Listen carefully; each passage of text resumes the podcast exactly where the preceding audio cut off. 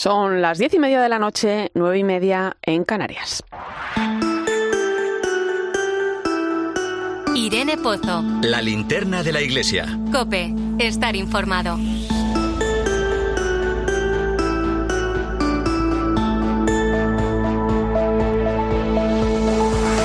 ¿Qué tal? Muy buenas noches. Mañana es el Día Internacional de la Eliminación de la Violencia contra la Mujer. Hoy recordaba el secretario general de la Conferencia Episcopal, Francisco César García Magán, que esta violencia contra las mujeres es una lacra social que jamás es justificable y que siempre es condenable. Desgraciadamente en España seguimos viendo cómo hay mujeres que son asesinadas a manos de sus maridos o de sus parejas, otras muchas sufren malos tratos y también hay quienes viven en contextos de prostitución o de extrema pobreza. La Iglesia se hace presente cada día en medio de esta realidad. Sin ir más lejos, durante el pasado año, Caritas atendió a 3.700 mujeres víctimas de violencia machista. Sin embargo, desde esta organización piden colaboración al resto de agentes sociales. Alertan de que los procesos de acompañamiento a estas mujeres son cada vez más largos y más difíciles de realizar. Los motivos, las dificultades para buscarles una vivienda o un empleo digno. Un problema social que es también un problema global. En todo el mundo, más de 700 millones de mujeres han sido víctimas de esta violencia física o sexual. En este contexto, y con el fin de erradicar la violencia de género, Manos Unidas mantiene por todo el mundo proyectos que ayudan a más de 100.000 mujeres y niñas. Erradicar de una vez por todas. Esta lacra es tarea de todos, también por supuesto de nuestros gobernantes. Como hoy señalaba también el secretario general de la Conferencia Episcopal, cada vez se hacen más necesarios pactos de Estado que dejen de lado las ideologías y se centren verdaderamente en proteger a las mujeres. Pactos que incidan en una educación que enseñe a respetar a las mujeres y a su dignidad. Estamos ante un problema muy serio y delicado que requiere de la reflexión y del esfuerzo de todos los agentes sociales solo dejando atrás los colores políticos y con mucho trabajo podremos llegar a solucionar un problema que parece enquistado en medio de nuestra sociedad. Bienvenido a la linterna de la iglesia, te saluda Irene Pozo en este viernes 24 de noviembre. La linterna de la iglesia. Irene Pozo. Cope, estar informado. Como cada viernes sabes que puedes seguirnos a través de las redes sociales. Estamos en Iglesia Copa en Facebook y Twitter hoy con el hashtag linternaiglesia24n.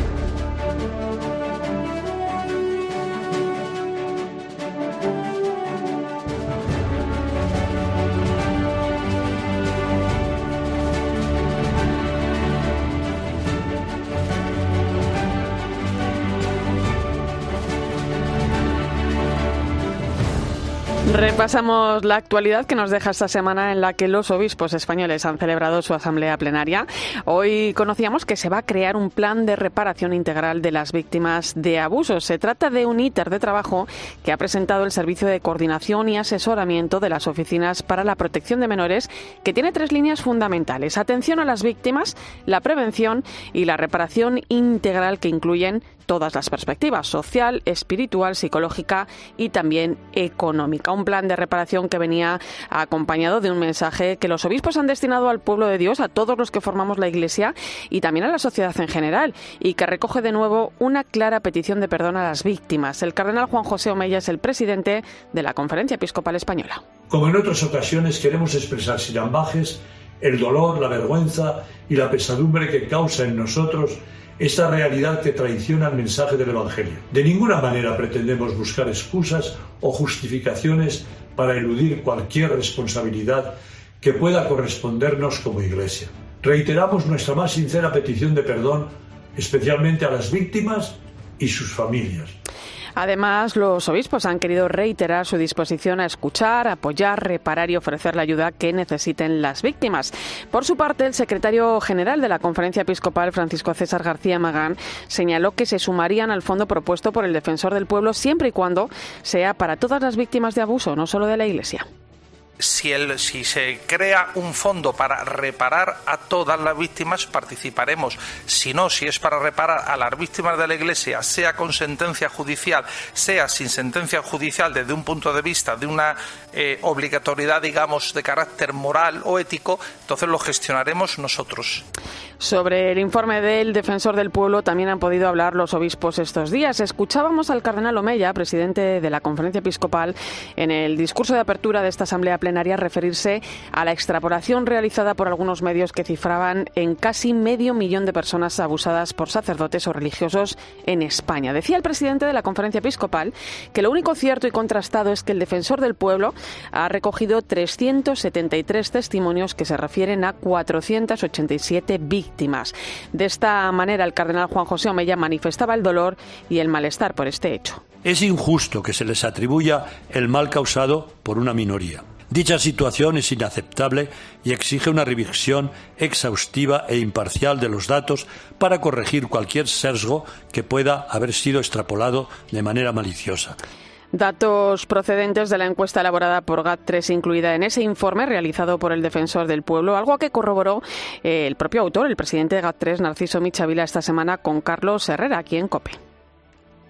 Para empezar, no aparece ninguna cifra en números absolutos, ni puede salir de la encuesta de GAT3 para el defensor del pueblo, ni en el propio informe. Y digo que, la, que esa cifra es un delirio estadístico porque es que no encaja con la realidad social. Por cierto, el defensor del pueblo hacía entrega también esta semana del informe a la CONFER, la Conferencia de Religiosos de España. Señalar también que se espera que el informe de la auditoría que la Conferencia Episcopal encargó al despacho de Cremades y Calvo Sotelo sea entregado a mediados del mes de diciembre, exactamente el día 15, que es la fecha en la que el bufete de abogados se ha comprometido a hacerlo.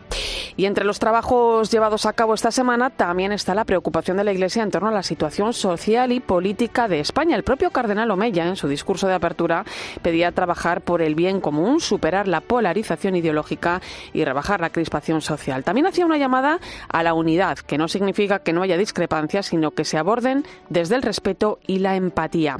Es algo que preocupa a la Iglesia y, de hecho, ayer lanzaban un mensaje donde ponían de manifiesto que ante la realidad social y política que vivimos sigue siendo posible la concordia y la comunión. En este sentido, el secretario general y portavoz de la Conferencia Episcopal, Francisco César García Magán, alentaba el diálogo. Queremos alentar un diálogo social entre todas las instituciones que cultive la escucha y evite posiciones inflexibles y excluyentes. Los acuerdos deben respetar la dignidad de la persona, el bien común y los principios de subsidiariedad y de solidaridad. Por cierto, mañana celebramos el Día Internacional de la Eliminación de la Violencia contra la Mujer, algo en lo que la Iglesia también está muy implicada. García Magán ha pedido hoy pactos de Estado para que a nivel educativo y formativo se aprenda a respetar a las mujeres en su dignidad. Ha recordado que la violencia contra las mujeres es una lacra social y jamás es justificable. También entre los trabajos de estos días se ha aprobado un proyecto en favor de la dignidad de la persona inspirado en el documento Fieles al Envío Misionero, que tiene como objetivo abordar conjuntamente diversos diversas problemáticas de actualidad que afecten a la vida, a la dignidad de la persona, a la familia y a la sociedad. Preocupa, por ejemplo, el consumo creciente de pornografía entre los jóvenes a través de Internet, la banalización de la sexualidad, el consumo de la prostitución y la explotación sexual, la salud mental o las adicciones.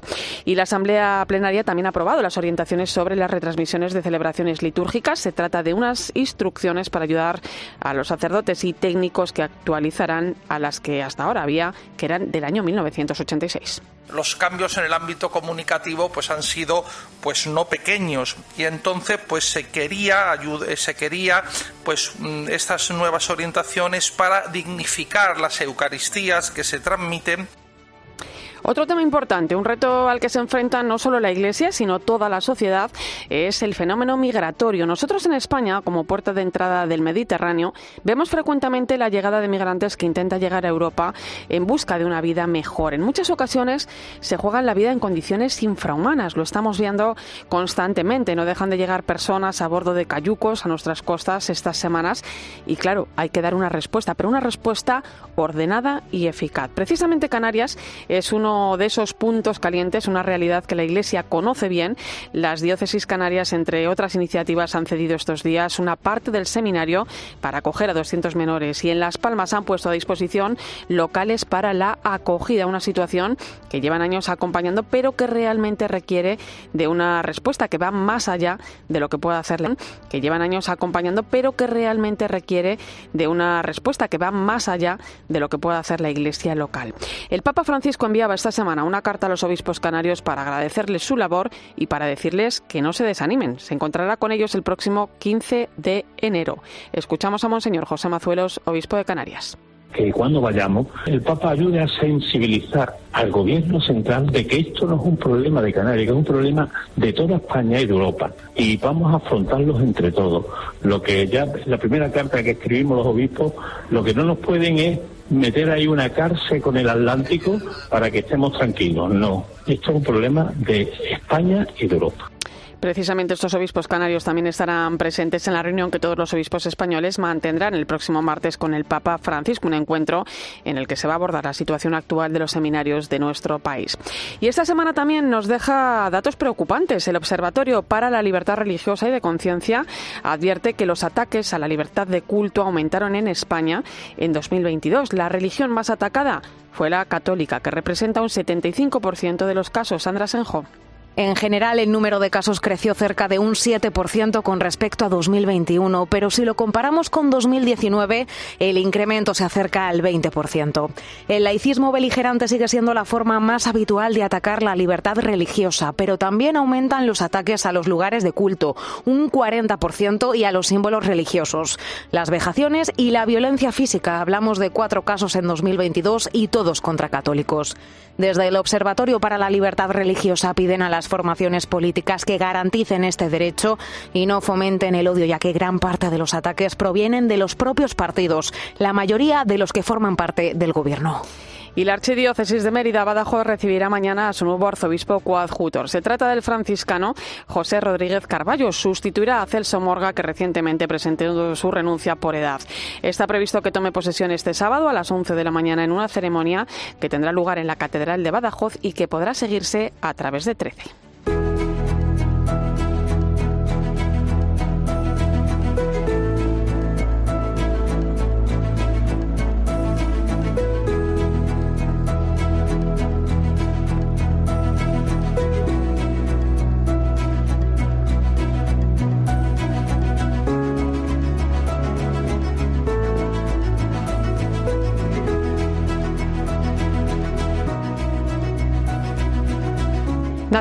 Orense, ingresó en la Orden de Frailes Menores con apenas 17 años. Además de religioso franciscano, unos años después era ordenado sacerdote.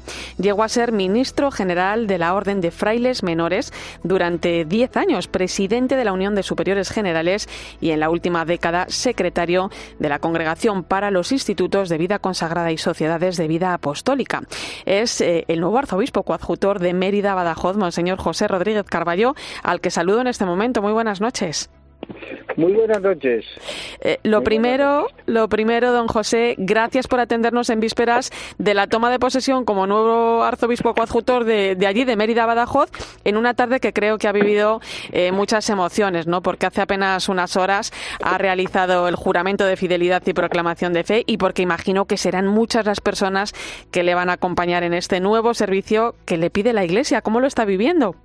Bueno, pues lo vivo yo uso mucho la imagen del éxodo. Efectivamente, estoy viviendo un éxodo más en mi vida, que no son pocos los que ya he vivido. Y el éxodo tiene siempre la cara y la cruz. La cara, pues que lo estoy viviendo con muchísima ilusión, con muchísimas ganas de empezar a trabajar en esta nueva misión que el Santo Padre me ha confiado. Eh, a mí siempre me gustó la pastoral directa y bueno, pues hace dos años que yo le pedí al Santo Padre si era posible venir para España en una diócesis. Bueno, pues el Santo Padre lo ha considerado ahora oportuno y yo pues, estoy muy contento. Naturalmente, tiene también la cruz. Yo llevo 26 años seguidos en Roma, más tres de estudiantes, 29. Entonces, bueno, pues esto eh, cuesta a veces dejar cosas y sobre todo lo que más me ha costado dejar es el gran número de amigos que dejo en Roma, en Italia y en el mundo entero por mi servicio a la vida consagrada, pues tuve relación con, con todo el mundo y dejo muchos amigos y eso cuesta. Pero vengo con muchísimas ganas, con muchísima ilusión y me siento muy sereno y muy a gusto en estas tierras extremeñas. Eso le quería preguntar, don José, ¿qué trae uno, o sea, después de tantos años fuera, ¿no? ¿Qué, qué mete uno en la maleta, ¿no? Que le pueda acompañar en esta nueva etapa y qué, qué deja uno atrás. Bueno, yo creo que traigo una experiencia de iglesia universal, bueno, me voy a permitir decir única, porque realmente yo he visitado, primero como ministro general, 263 países donde estamos presentes los franciscanos, pero después ya como arzobispo secretario del dicasterio, pues viajé a todos los continentes y a todos y a muchos muchos países. Entonces esa esa ese, esa mentalidad, esa esa cultura de universalidad, diría de catolicidad de la Iglesia, pues sí la traigo. Y eso creo que me ayudará mucho. Después dejo atrás, pues eh, esa, ese mundo de la vida consagrada, que es muy plural, muy rico, eh, lleno de, de cosas hermosas, hermosísimas. Hay mucha santidad en la vida consagrada, pero también con algunos problemas. Bueno, pues todo eso ah, lo dejo atrás. Pero no por ello voy a renunciar a, a seguir amando y sirviendo la vida consagrada. Vengo a una diócesis muy rica en vida consagrada. Hay unos 60 institutos de, eh, femeninos, hay 11 monasterios de vida contemplativa, están presentes pues eh, seis congregaciones importantes, institutos de vida apostólica masculinos.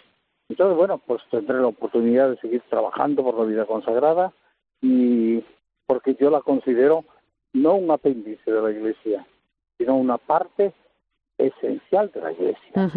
La vida consagrada nace por deseo de Jesús y y estamos en la iglesia es por deseo de Jesús. Claro, eh, porque los traigo esa experiencia y al mismo tiempo pues seguiré con ella. Bueno, es, la riqueza ¿no? de, la vida consagrada y también lo, todo lo que aporta esa vida religiosa a la sociedad ¿no? y, a, los problemas que, especialmente eh, que, tenemos en el mundo. ¿no? Eh, don José regresa a España, eh, decíamos antes, ¿no? más de 30 años fuera, ¿no? donde además pues, ha estado al frente de cargos de gran responsabilidad. ¿no? Ahora viene como pastor de la iglesia ¿no? de, de Mérida Badajoz. Nos decía usted que echaba mucho de menos la pastoral directa. ¿no? ¿Cómo afronta esta nueva etapa? ¿Cómo le gustaría que fuera? Bueno, pues mire, yo primero vengo en la actitud de yo vengo para aprender. y creo que esto, esto hay que estar aprendiendo hasta la muerte. Y, si es posible un día después de la muerte, para que no se trate de muerte, eh, que sea una muerte real. Entonces yo vengo para aprender, ante todo eso. Por eso mi actitud aquí va a ser ante todo escuchar, escuchar, escuchar a todos. Yo quisiera escuchar a todos, empezando por los sacerdotes yo quisiera darle mucha, mucha importancia al, al contacto directo con los sacerdotes, porque creo que muchas veces pues sufren de soledad y de incomprensión. Y yo pues siento una gran admiración por los sacerdotes que están dando la vida por el pueblo, por la grey que el Señor les ha confiado. Y después también me gustaría, bueno, por la pastoral familiar. Yo creo que en este momento la gran crisis, pues no es tanto la falta de vocaciones religiosas o sacerdotales. La gran crisis tal vez esté pues en, la familia. Pues, intentaré, por, por supuesto con, con todos los colaboradores, a dar prioridad a la pastoral familiar. Y un tercer eh, tema que quisiera pues potenciar al máximo es la pastoral vocacional. Cuando hablo de pastoral vocacional, pienso que las diócesis, mi diócesis en concreto, tendrá que potenciar la cultura vocacional, de forma que todos los que formamos parte de, este, de esta porción del pueblo de Dios, pues vivamos la vida como vocación.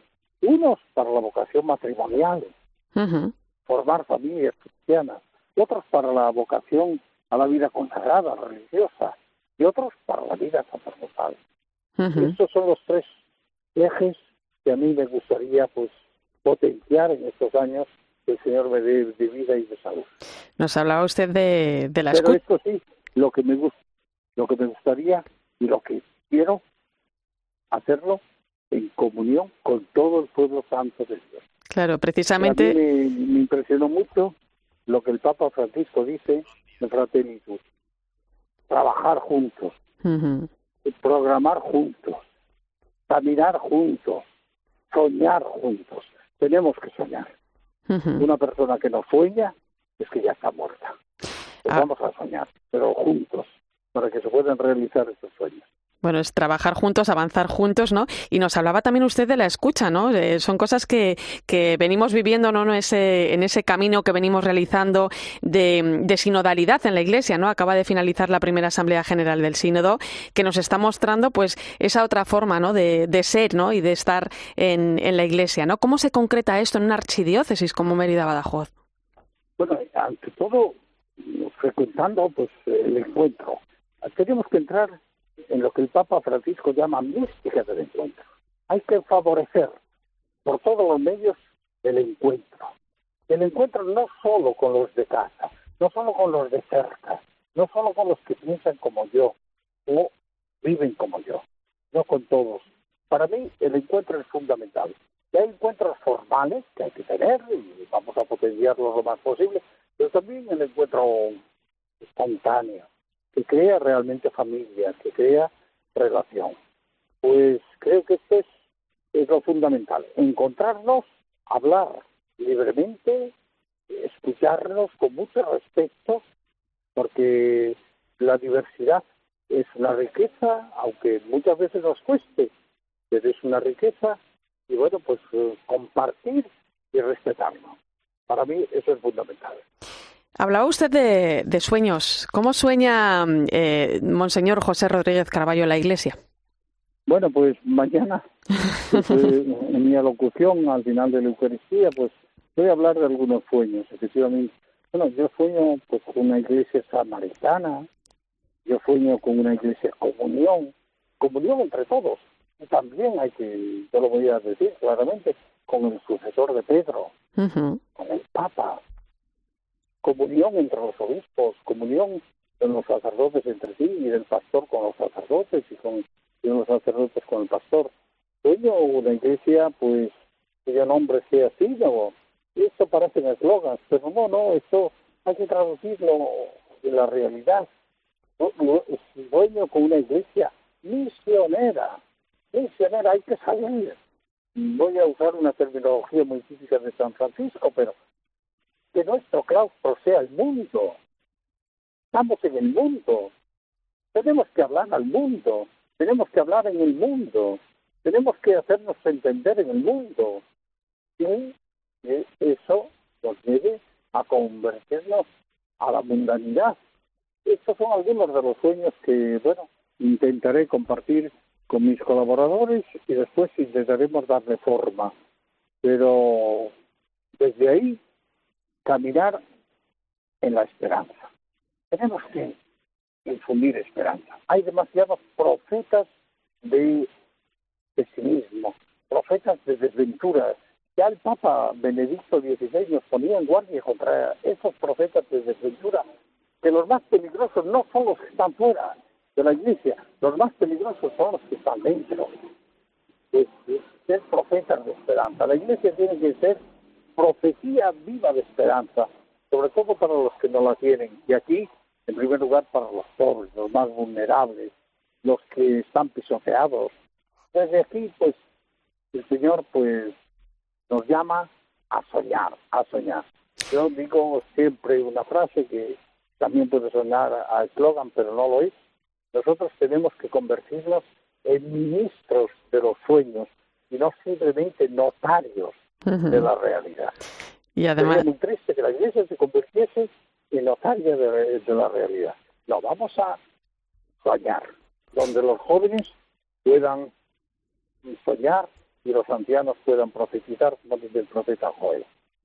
Y eso, eso es soñar en grande, ¿no? A lo que también nos invita el Papa Francisco, soñar en grande y concretar esos sueños. Monseñor José Rodríguez Carballo, nuevo arzobispo coadjutor de Mérida Badajoz, eh, que vaya muy bien mañana, que disfrute del día también rodeado de, todo el cariño de los suyos y nosotros le acompañaremos aquí también a través de, de 13 que retransmitirá esa ceremonia de toma de posesión de, desde allí, desde la Catedral de Badajoz, a partir de las 11 de la mañana. Un fuerte abrazo.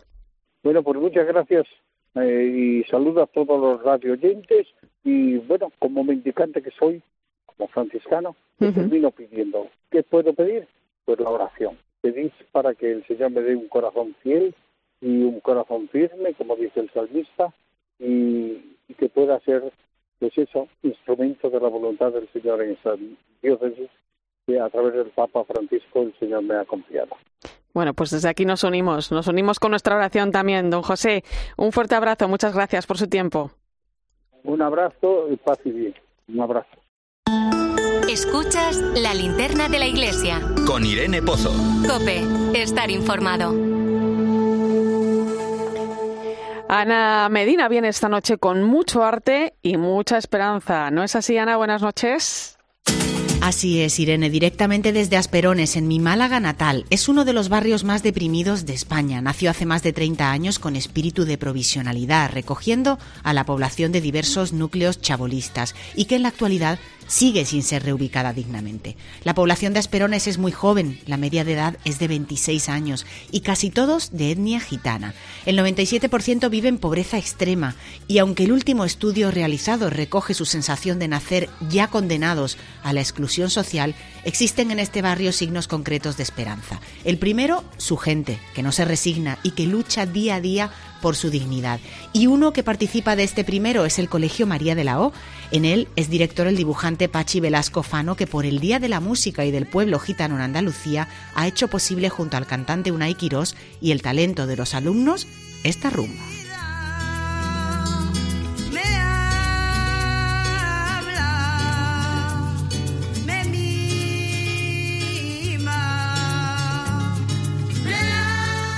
Y en ella un mensaje claro al que da norte a todas las fragilidades. Dios, invisible como la wifi, pero con un amor eterno y para el que cada uno de nosotros somos su locura. Ya está disponible en YouTube.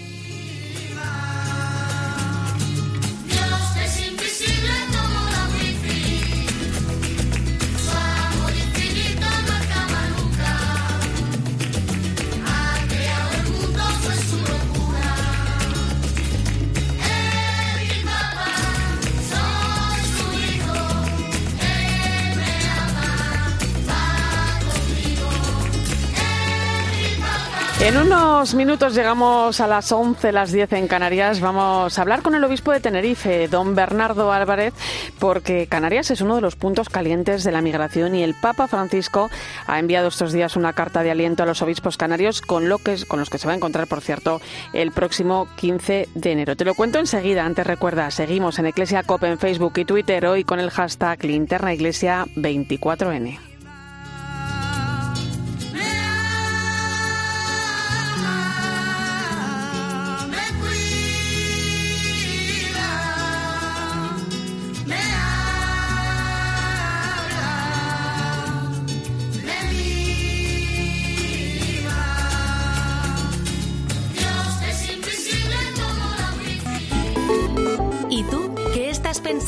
Escribe a Irene Pozo en Twitter en arroba eclesiacope. Y en nuestro muro de Facebook, Eclesia Cope.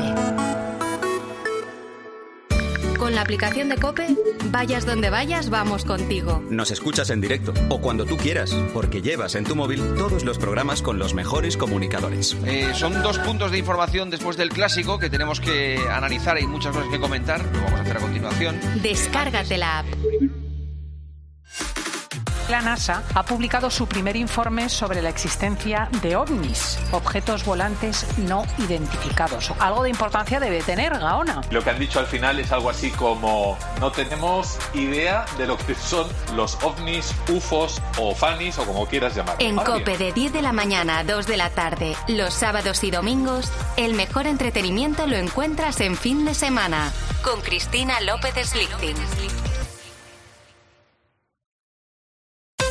Cope Madrid. 106.3 y Cope Más 94.8. Control Dental Europeo, 35 años en implantología y pioneros en carga inmediata, trae a España los implantes corticales para pacientes con reabsorciones extremas de hueso sin injertos óseos y al mismo precio que los implantes tradicionales. Confíe en Control Dental Europeo y vuelva a sonreír en el 91 575 3404 o controldentaleuropeo.com. Black Friday en Fama Living.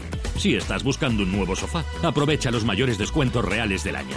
Tu tienda en famalivingmadrid.com. Hay baños y baños. Los de Roca tienen duchas que maximizan el espacio con platos antideslizantes para una mayor seguridad. Roca, el baño. Aprovecha la oferta de este mes en platos de ducha y mamparas. Ven a J. Abad en calle General 10 Porlier, número 57 en Madrid.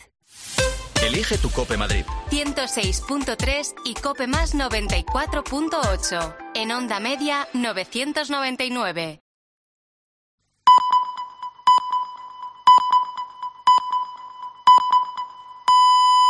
11 de la noche, 10 en Canarias. Irene Pozo. La linterna de la iglesia. Cope. Estar informado.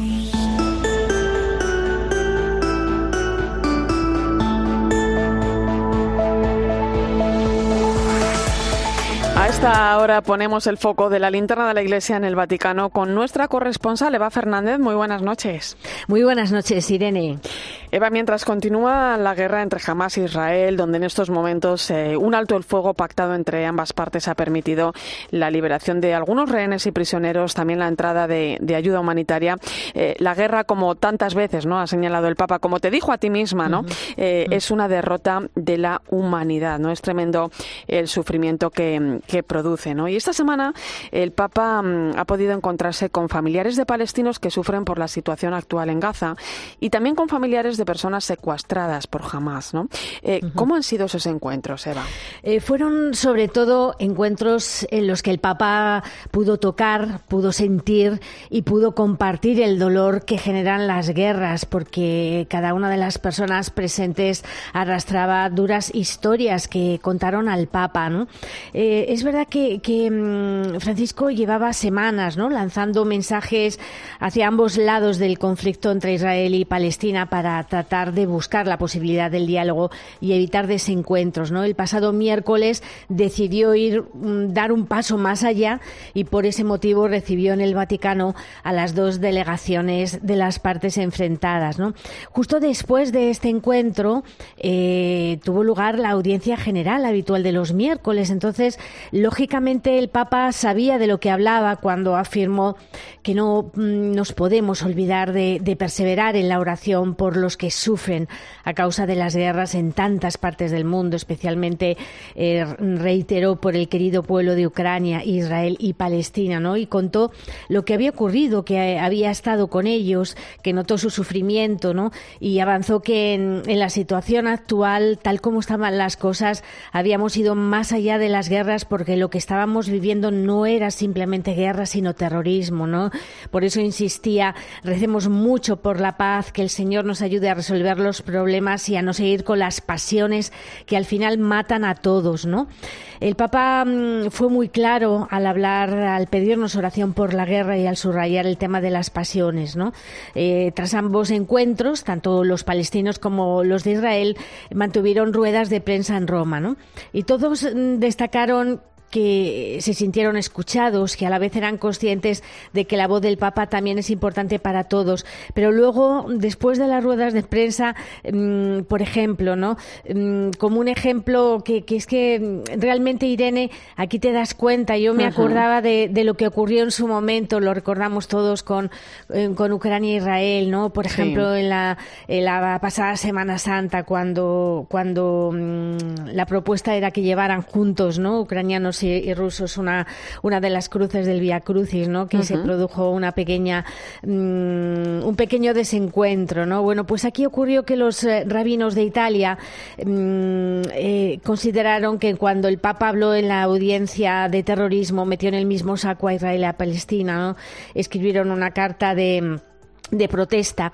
Y, mm, y, el miércoles, eh, el jueves y, hoy mismo, viernes, han sido días de, de, desmentir y de aclarar, ¿no? Porque el secretario de Estado, el cardenal Pietro Parolín, que suele ser una, mm, yo creo que del Vaticano, Irene es la persona más fácil de, de mm, que, los periodistas eh, le coloquen un micrófono y el cardenal Pietro Parolín, la verdad es que siempre, ¿no? Está disponible. Entonces, em, se ha esforzado en subrayar que la postura del Papa y del Vaticano siempre ha sido muy clara condenando la actuación de Hamas, pero, pero que tampoco podían dejar de pensar en el sufrimiento de los palestinos de Gaza, ¿no?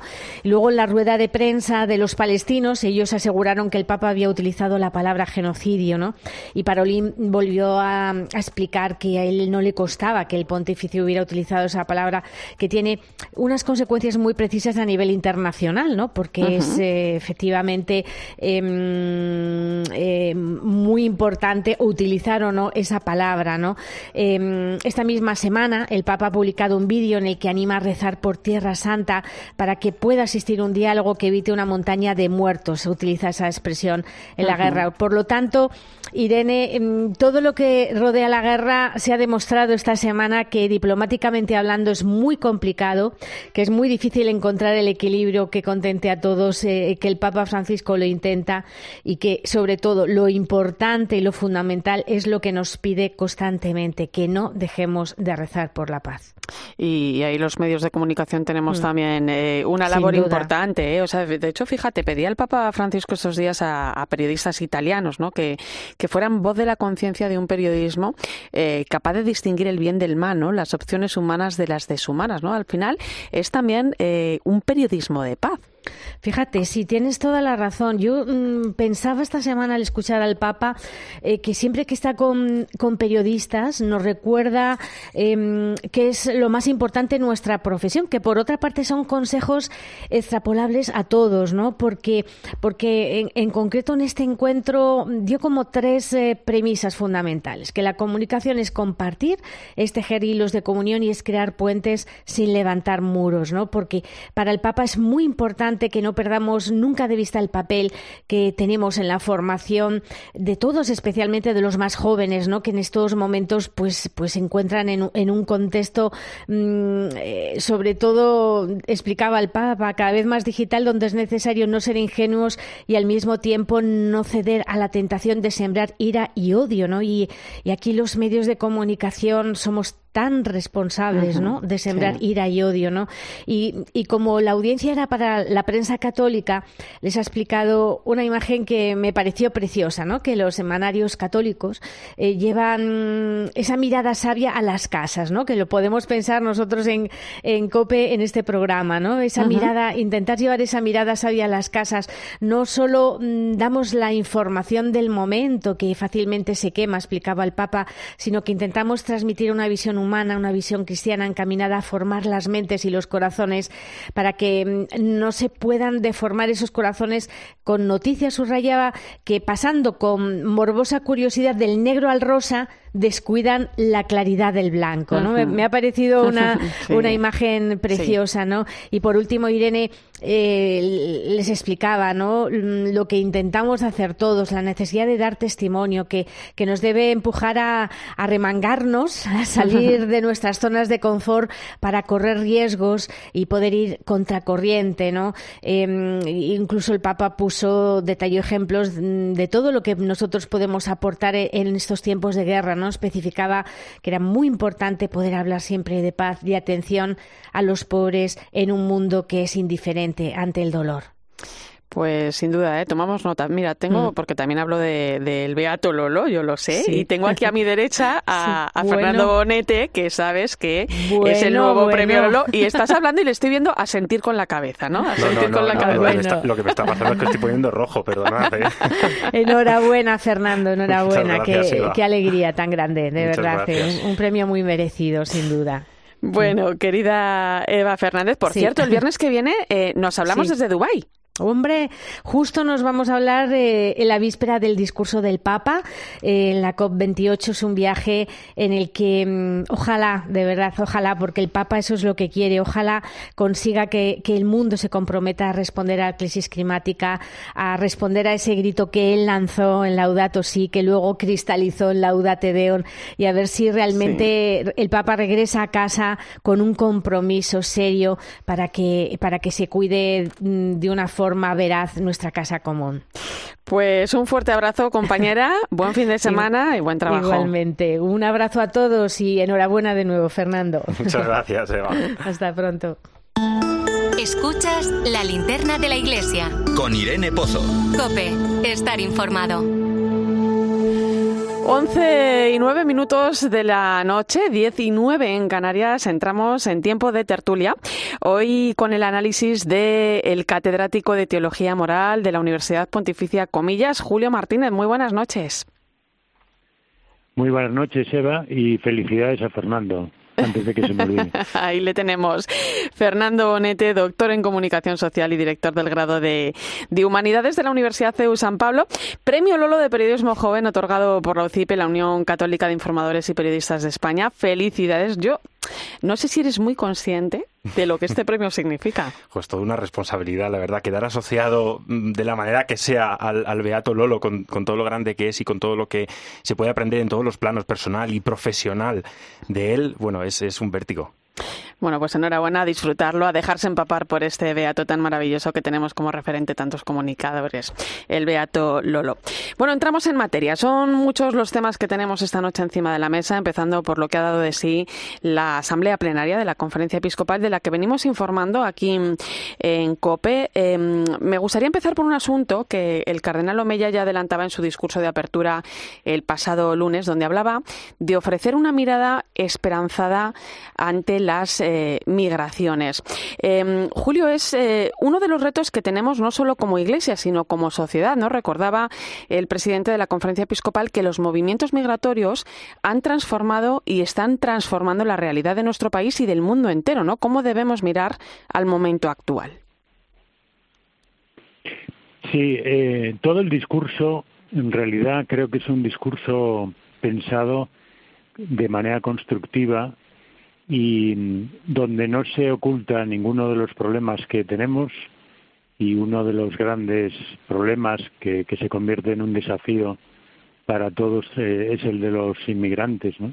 que llegan a, Europa. La mayor parte de ellos dice, dice en el discurso el cardenal que llegan, bueno, pues eh, por los medios de, aéreos o, o, de transporte terrestre, pero que hay una parte y, que es una parte muy importante y significativa, no tanto en número, en proporción, pero sí en tanto en cuanto son personas que además vienen con unos viajes y unas aventuras tremendas donde sufren todo tipo de, de, extorsiones y de, de, situaciones hirientes, ¿no? Y ahí es donde está también la llamada a las comunidades cristianas de Europa, ¿no? Una de las cosas que, la inmigración nos permite a los cristianos es eh, responder a Jesucristo en el que eh, fui forastero y me acogisteis, como dice Mateo 25, ¿no? Entonces el cardenal lo, lo lleva muy dentro porque siempre me consta, no desde hace muchos años, que Monseñor Omeya pues ha estado siempre como muy muy atento a esto, muy preocupado, muy en otros momentos de otras responsabilidades y efectivamente le dedicó una parte importante del discurso y, y, la situación de Canarias está también ahí mencionada como, como un gran tema que, que, nos afecta. Claro, uno ve Canarias ahora, ¿no? Y, y se da cuenta también de, ese hecho que afecta eh, a nuestro país, eh, como es el fenómeno de la inmigración irregular, ¿no? Y aunque migrar es un derecho, la realidad, eh, bueno, pues la tenemos ahí, ¿no? Sin ir más lejos, pues echando un vistazo a nuestras costas, ¿no? En las últimas semanas. Y es cierto que la Iglesia juega un papel importante, pero el problema es de todos, ¿no? Y la respuesta tiene que ser una respuesta integral, ¿no, Fernando? Porque el problema y el reto no es solo poder llegar. Esto es, eh, acabas de mencionar, eh, las personas tienen derecho a esa migración. Eh, pero las personas también tienen derecho, esto lo ha dicho el, Papa Francisco también en su mensaje y creo que lo repetía el, cardenal eh, Omeya estos últimos días, también tienen derecho, aunque no, no esté reconocido como tal en, la legislación internacional. No, pero es un derecho humano. Pero, tiene derecho a quedarse en el lugar de origen también y derecho a eh, tener esa dignidad en el lugar de origen y no tener por qué moverse. Claro, para nosotros em, eh, los viajes o los movimientos o los desplazamientos, digo, para, para el común ¿no? de los oyentes y los que estamos aquí, es un placer, es un casi un capricho, pero tenemos que ponernos en la piel de esas personas para las cuales no es ningún capricho, no, es que es una necesidad, a veces una obligación salir, están obligados a salir de su país. No, pues no solo tienen derecho a poder salir de su país, sino que también tendrían que tener derecho a poder quedarse donde están y no pueden disfrutar de ese, de ese derecho. El, plano personal, porque siempre nos referimos al plano institucional o el plano político de las relaciones internacionales, el plano personal es fundamental en este aspecto y yo creo que es uno de los mensajes capitales del de Papa Francisco, ¿no? En esta última comunicación que, nos hace sobre, sobre, el tema que desde luego estoy convencido pasará a los libros de, historia como uno de los grandes temas de nuestra sociedad. Porque al final lo que identifica al, cristiano, ¿no? Por supuesto que simplificando, pero la gran novedad del cristianismo en la historia, si cabe, es la compasión, la misericordia. Cuando uno ve a esas personas a diario, porque ya es diario la afluencia de estas personas en las televisiones, uno que ¿qué puede sentir sino compasión y misericordia? No puede sentir otra cosa. Entonces, ese, ese plano personal y ese recordatorio es importante. Eh, hacer también un análisis de conciencia de, qué pensamos sobre estas personas y, cómo nos dirigimos a ella y cómo las tenemos en, nuestro día a día. De ahí nacen también ¿eh? los cuatro verbos del Papa Francisco, acoger, proteger, promover, eh, integrar. Precisamente lo decía Julio, Canarias es uno de los puntos calientes por la crisis migratoria que atraviesan las islas desde hace meses, donde se han superado cifras históricas de llegada de migrantes en Cayucos eh, desde el año 2006, el año considerado como, como referencia. El Papa Francisco enviaba esta semana una carta a los obispos canarios para agradecerles su labor y para decirles que no se desanimen, que no están solos, ¿no? Se va a encontrar con ellos el próximo 15 de enero. Yo voy a saludar en este punto a Monseñor Bernardo Álvarez, es obispo de Tenerife. Muy buenas noches, don Bernardo. Buenas noches. Eh, estamos ante uno de los mayores desafíos humanitarios que requieren de, forma urgente una respuesta que va mucho más allá de la labor que está llevando a cabo la Iglesia, ¿no? ¿Cuál es la situación que viven en este momento las islas? Eh, bueno, pues lógicamente eh, esta vorágine, por así decir, de llegada de inmigrantes, sobre todo de Senegal y Burundi, pues eh, es impresionante, ¿no? Porque además vienen en unos barcos con un riesgo tremendo, porque lógicamente el otro día eh, se hablaba de que estuvieron 24 horas achicando agua porque el barco se les hundía, 95 personas. Qué barbaridad. Y al final, al, final las encontró la salvamar y las trajo hasta, hasta el hierro. Entonces, esto es impresionante, ¿no? Entonces, claro, eh, la isla de Hierro que se ha convertido, mm, pues, yo no sé por qué, porque la, la más la más eh, metida en el Atlántico, ¿no? La más la más occidental de todas. Y sin embargo, pues han, han cogido esa, esa isla y la isla de Hierro tiene 6.500 habitantes y han llegado ya más de 13.000 migrantes en, en pateras, ¿no? Y esto es impresionante, ¿no? Eh, afortunadamente las autoridades pues inmediatamente porque claro, la isla es incapaz de acoger a tantas personas, ¿no? Eh, entonces, inmediatamente las trasladan a Tenerife, a, la, aquí a las canteras o a, o a las raíces y también a, la, Gran Canaria, ¿no? Pero el gran problema que estamos teniendo ahora mismo es que hay 4.800 menores, niños prácticamente, ¿no? Y entonces, claro, eh, aparte de los menores que ya hay en Canarias protegidos por la, por la administración, pues ahora resulta que no hay espacios para acoger a estos menores, ¿no? Nosotros hemos cedido la parte de atrás del seminario, en la que hay ya más, como 250 menores ya y caben hasta 500, ¿no? Pueden caber hasta 500 menores ahí porque los colocan en literas y todo ese tipo de cosas, ¿no? O claro, es una, es una situación realmente eh, muy Mm, delicada. desafío, y un desafío, y, es, un desafío para las autoridades y para todos nosotros, porque claro, nosotros eh, tenemos algunas instituciones como Cáritas o hay, un, hay también una institución que se llama el Buen Samaritano que acogemos a los, a los mayores, porque los menores están bajo la tutela del gobierno, ¿no? Y entonces, bueno, pues ahí les procuramos pues enseñar el idioma, que aprendan un oficio, sobre todo el tema agrícola, porque tenemos necesidad de mano de obra agrícola en las islas, ¿no? Pero también en toda España y en toda Europa, ¿no? Entonces, claro, esta, esta es un poco la, situación en la que nos encontramos y es, eh, bueno, el Papa Francisco nos escribió una carta muy amable, valorando, valorando la, la, mm, la, acogida que los canarios hacemos y el respeto con el que tratamos a los migrantes, porque ellos están por aquí, pues yo estoy ahora en la ciudad de Laguna, acabo de llegar de Madrid esta tarde, y, están por ahí por las calles, es, que es impresionante. que estamos, estamos hablando de cuatro o cinco mil personas que están en, en, cuarteles, en, en, recogidos en, cuarteles, ¿no? Y claro, esto es una situación muy complicada, ¿no? Em, el Papa Francisco lo contaba usted, ¿no? Eh, se ha dirigido estos días a ustedes a través de una carta donde, eh, bueno, agradece la labor que, la Iglesia está llevando a cabo en Canarias, manda también un mensaje de ánimo, ¿no? ¿Cómo han acogido las palabras del Papa?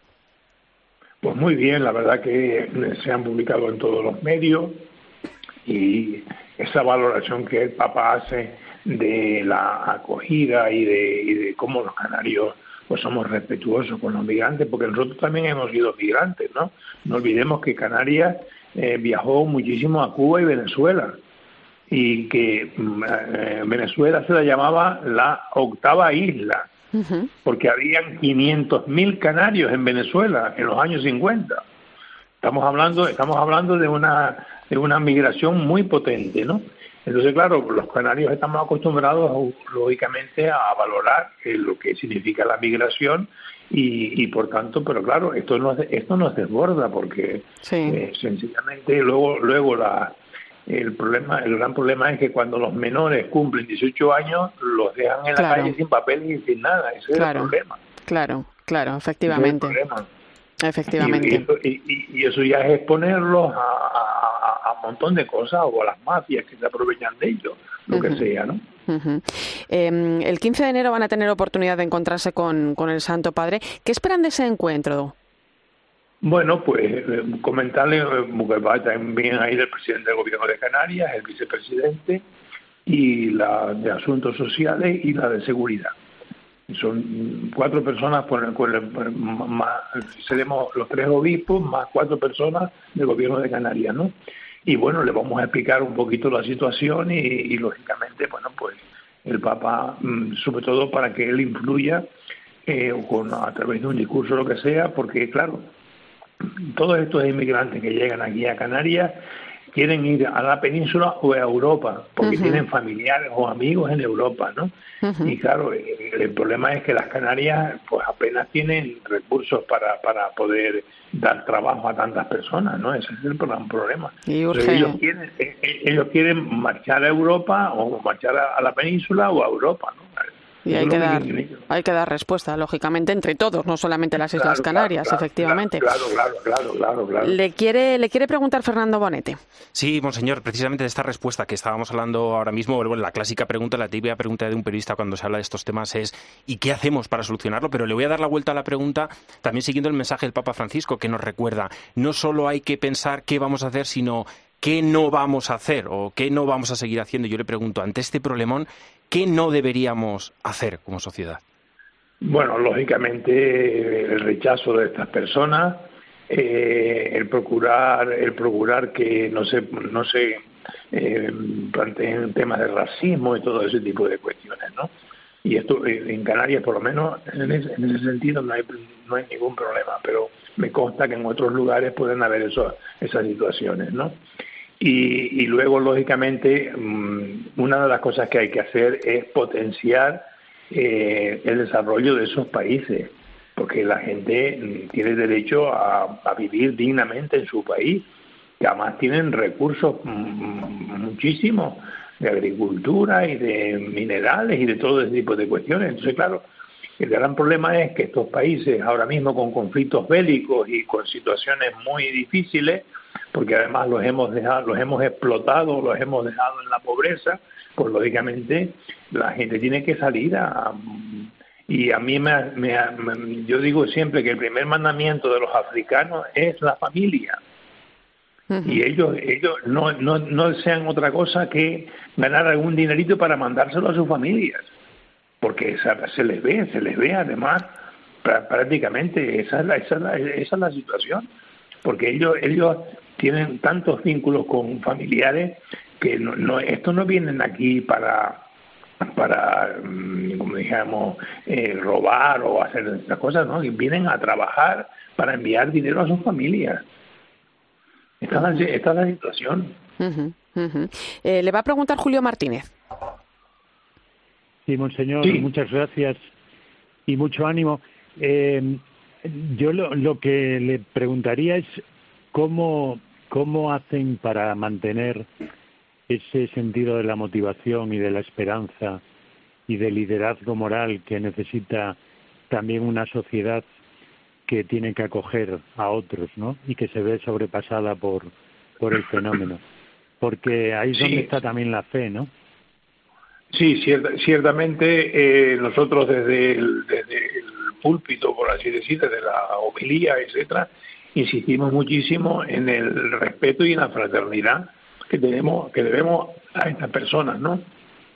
Y lógicamente, pues el, el, Mateo 25, donde Jesús dice que tuve hambre, me de comer, tuve sed, me de beber, tuve forastero y me acogiste, etcétera, todo ese tipo de cosas, pues nosotros procuramos insistir mucho a los cristianos de que el, amor a Dios se manifiesta en el amor al prójimo, ¿no?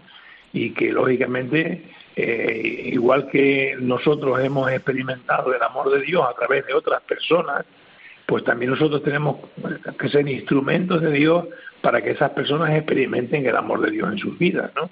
Y esto, esto no solamente para los migrantes, sino para tantas personas que no olvidemos que Canarias es, de la mm, em, de las comunidades autónomas con más riesgo de pobreza en toda España, ¿no?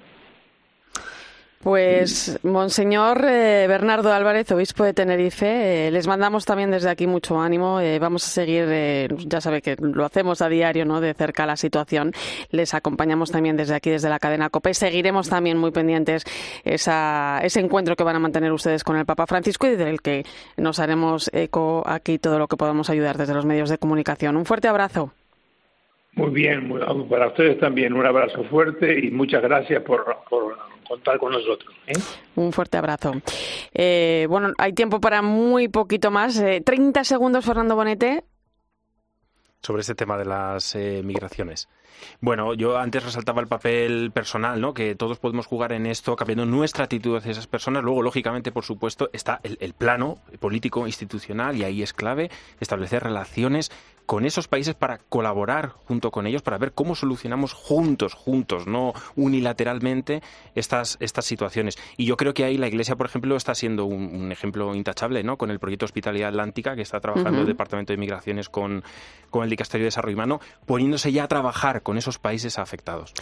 Bueno, pues lo vamos a dejar aquí. Nos dejamos muchas cosas en el tintero porque esta plenaria ha dado de sí eh, en, un, en un montón de cuestiones, ¿no? Por ejemplo, ese plan de reparación integral de víctimas de abuso ¿no? O ese, eh, esos trabajos que se han llevado a cabo, esos mensajes donde se ponía de manifiesto, ¿no? Que, sigue siendo posible la concordia y la unidad ante la situación que estamos viviendo social y política aquí en España. Los comentaremos, los seguiremos eh, abordando en los próximos programas. Julio Martínez, te mando un fuerte abrazo, muchas gracias. Igualmente, muchas gracias, un fuerte abrazo. Fernando Bonete. Muchas gracias. Que llegan los de deportes y me regañan. Sí, sí, vamos a dejarlo ya con pena, pero... Gracias también a ti, como cada semana ha sido un placer tenerte al otro lado de esta linterna de la iglesia. Te quedas con el partidazo de Cope, yo se va la rañaga. Cope Madrid. 106.3 FM y 999 Onda Media. Si es viernes y tenemos tantos descuentos, no será tan negro. Por eso en Yamóvil nos adelantamos a Black Friday y te ofrecemos ofertas exclusivas en coches seminuevos. Si estás buscando coche y eres exigente, ven a Yamóvil. Yamóvil, el concesionario en el que todos los coches tienen su punto. La bici de Mavi. ¿Y la mía? ¿Y la de Juan? ¿Y la de Javi? ¿Y, la, nuestra? ¿Y la de mi madre? Bicimat revoluciona tu movilidad en todos los distritos de Madrid. Tienes más de 600 estaciones repartidas en toda la ciudad. Ahora ya son tuyas. Cuídalas. Ayuntamiento de Madrid. Atención, concurso de acreedores. Usted puede salvar su empresa o liquidarla. Usted puede evitar responsabilidad personal indebida como empresario o como particular. Bachofer Abogados, 40 años de experiencia y líderes en derecho concursal. Consulte gratis en el 91 399 0062. 91 399 0062. bachoferabogados.com. Los Fernández son muy amables. Recogida a domicilio de cortinas